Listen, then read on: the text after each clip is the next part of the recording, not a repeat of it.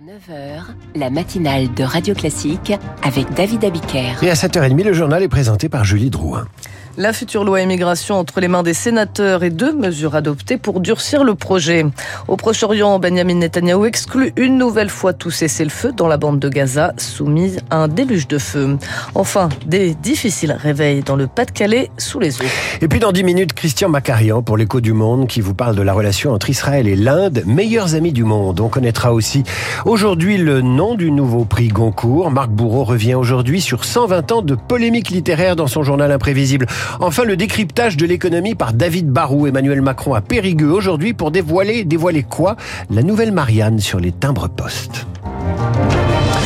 Et au Sénat, des quotas migratoires pour la future loi immigration. Les sénateurs ont entamé le durcissement de la sensible loi immigration. Cela va se poursuivre avec l'examen de l'article 3 qui propose la création d'un titre de séjour pour les métiers en tension, une ligne rouge pour le groupe Les Républicains. Cette mesure existe déjà à l'étranger, au Canada par exemple, pour faire face à une forte pénurie de main-d'œuvre et au vieillissement de sa population.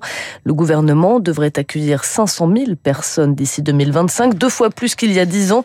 Une immigration taillée sur mesure, servante de Pastre, liée aux besoins du marché du travail. Jérémy est parti de Strasbourg pour le Canada il y a trois ans, un permis vacances-travail en poche, facile à obtenir.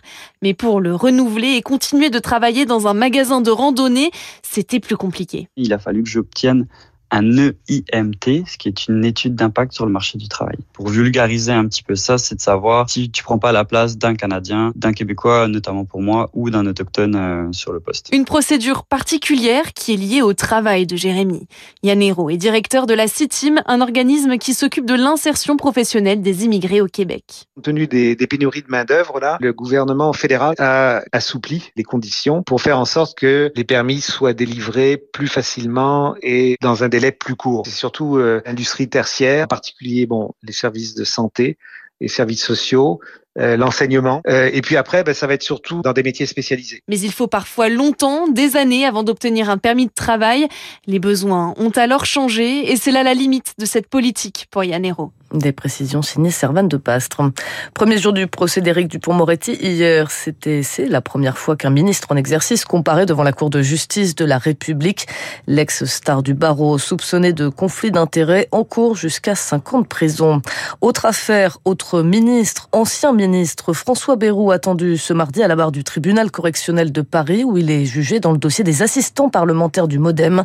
Le triple candidat à la présidentielle comparé pour complicité de détournement de fonds le Pas-de-Calais est toujours en vigilance rouge pour des crues. Sont particulièrement touchées les régions de Saint-Omer et de Boulogne-sur-Mer ces trois derniers jours. Il est tombé l'équivalent d'un mois de pluie. On compte plusieurs villages inondés. Et Charles Ducrot, cette nuit, le niveau de l'eau est donc encore monté. Oui, ce matin, le niveau de la Liane dans le Boulonnais a dépassé le niveau de la crue historique de 2002. Le fleuve est passé en vigilance rouge, tout comme là, qui traverse Saint-Omer. Par endroits, l'eau monte au-dessus des genoux, soit à plus de 50 cm. À Saint-Étienne Mont, près de Boulogne, des dizaines de maisons sont inondées. Il n'y a plus d'électricité. La maire de la commune, Brigitte Passebock. De toute façon, ça n'a pas baissé. Là, ça reprend la montée. Là. Des fortes pluies d'orage, etc. Il faut attendre de voir les endroits où on peut éventuellement accéder avec les pompiers ou autres. Voir s'il y a des gens qui vont se réveiller en voir, s'ils veulent être évacués parce que s'ils ont passé la nuit sans chauffage, etc.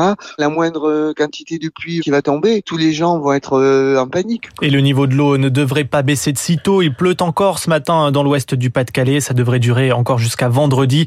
Et les marées hautes annoncées ne devraient pas arranger les choses. Merci Charles. Et sur ordre de la préfecture, une soixantaine d'établissements scolaires resteront fermés ce mardi. Au Proche-Orient, 1400 bougies devant le mur des lamentations en hommage aux victimes de l'attaque du 7 octobre. Un mois après cette attaque du Hamas, un rassemblement des familles à Jérusalem devant le lieu le plus saint du judaïsme. À Gaza, l'opération israélienne continue. L'enclave palestinienne est en train de se transformer en cimetière pour les enfants, dénonce le secrétaire général de l'ONU. Mais pas de quoi entamer la détermination du Premier ministre israélien, Augustin Lefebvre. Oui, Benjamin Netanyahu a une nouvelle fois refusé cette nuit tout cessez-le-feu humanitaire tant que les otages n'auront pas été libérés.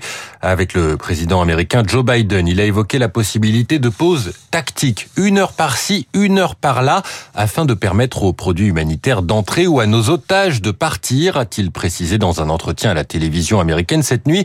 Il y évoque aussi le moyen terme et annonce que son pays a l'intention de prendre la responsabilité de la sécurité à Gaza pour une durée indéterminée après la guerre. Israël s'était désengagé de l'enclave en 2005 après presque 40 ans d'occupation.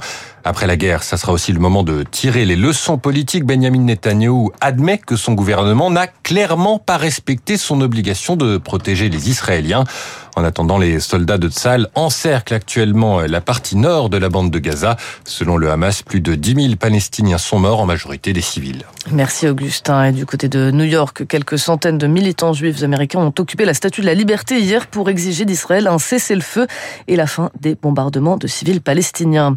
L'autre guerre en cours oppose l'Ukraine à la Russie depuis plus d'un an et demi. Pas de négociation en vue. Un dirigeant ukrainien reconnaissait cette semaine l'impasse de la contre-offensive ukrainienne. Ce n'est donc pas le moment pour des élections, a affirmé le président Zelensky hier. Normalement, des législatives devaient se tenir en octobre et la présidentielle en mars 2024. Et au sujet du conflit en Ukraine et au Proche-Orient, je recevrai à 8h15 le général Christophe Gomard. C'est un sérum d'un nouveau genre qui pourrait bien révolutionner la prise en charge des maladies auto-immunes. Aux États-Unis, des chercheurs de l'Université de Chicago ont mis au point un vaccin dit inversé. Son fonctionnement permettrait d'effacer les symptômes de la sclérose en plaques, le diabète de type 1 ou encore de la polyarthrite rhumatoïde. Les précisions de notre spécialiste santé, Rémi Pfister.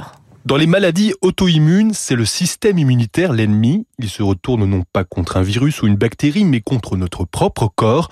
L'objectif de ce vaccin inverse, c'est de le freiner, explique l'infectiologue Jean-Daniel Lelièvre de l'hôpital Raymond d'Or à Créteil. Ici, on va au contraire vacciner pour que le système immunitaire ne se défende pas. Et donc là, ce qui est très innovant, c'est qu'on va vraiment ne bloquer que la réponse immunitaire qui est délétère et qui va être à l'origine de la maladie. Un des parallèles à faire, c'est la désensibilisation vis-à-vis d'un allergène quand on est allergique. Euh, c'est une stratégie qui est très prometteuse. Il existe plus de 80 maladies auto-immunes comme la sclérose en plaques ou encore le diabète de type 1. Ce vaccin inverse représente donc un espoir car pour l'instant le principal arsenal thérapeutique dont on dispose concerne les immunosuppresseurs et ils ne sont pas sans conséquences selon l'immunologue Daniel Olive. Il va améliorer sa maladie mais il aura des effets pervers qui sont euh, l'apparition de complications liées à un défaut du système immunitaire qui est inhibé par les corticoïdes qui le perturbe et donc il n'est plus à même d'exercer sa fonction qui est de lutter contre les, les microbes entre autres. Pour l'instant, ce vaccin fonctionne chez la souris ou le singe. Rien ne dit que notre système immunitaire réagira de la même manière. Des essais cliniques de phase 1 sont en cours pour répondre à cette question.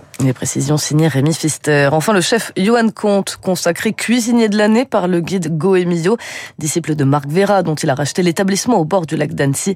Le breton de 49 ans est déjà couronné de deux étoiles Michelin. Merci Julie. Prochain journal à 8h. Vous vous revenez à 8h30 pour le rappel des titres à suivre. L'écho du monde. Retour de Christian Macari sur Radio Classique. Il va nous expliquer pourquoi Israël et l'Inde sont les meilleurs amis du monde. Radio Classique 7h38.